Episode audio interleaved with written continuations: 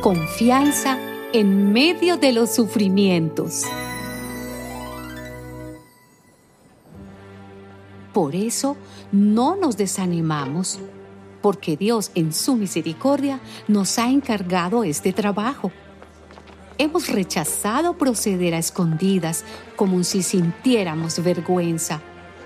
Y no actuamos con astucia ni falseamos el mensaje de Dios.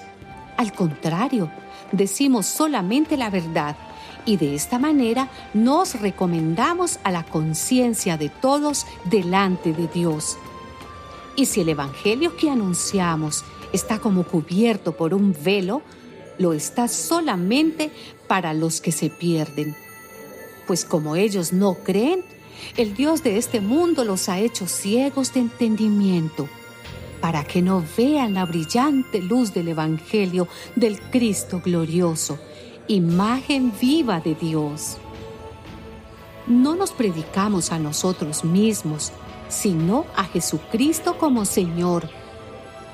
Nosotros nos declaramos simplemente servidores de ustedes por amor a Jesús, porque el mismo Dios que mandó que la luz brotara de la oscuridad, es el que ha hecho brotar su luz en nuestro corazón para que podamos iluminar a otros dándoles a conocer la gloria de Dios que brilla en la cara de Jesucristo.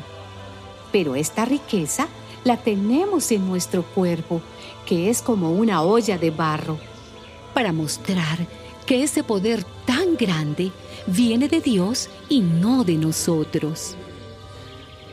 Así, aunque llenos de problemas, no estamos sin salida.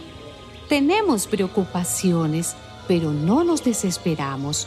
Nos persiguen, pero no estamos abandonados. Nos derriban, pero no nos destruyen. Por eso no nos desanimamos, pues aunque por fuera nos vamos deteriorando, por dentro nos renovamos día a día lo que sufrimos en esta vida es cosa ligera que pronto pasa, pero nos trae como resultado una gloria eterna mucho más grande y abundante. Porque no nos fijamos en lo que se ve, sino en lo que no se ve, ya que las cosas que se ven son pasajeras, pero las que no se ven son eternas.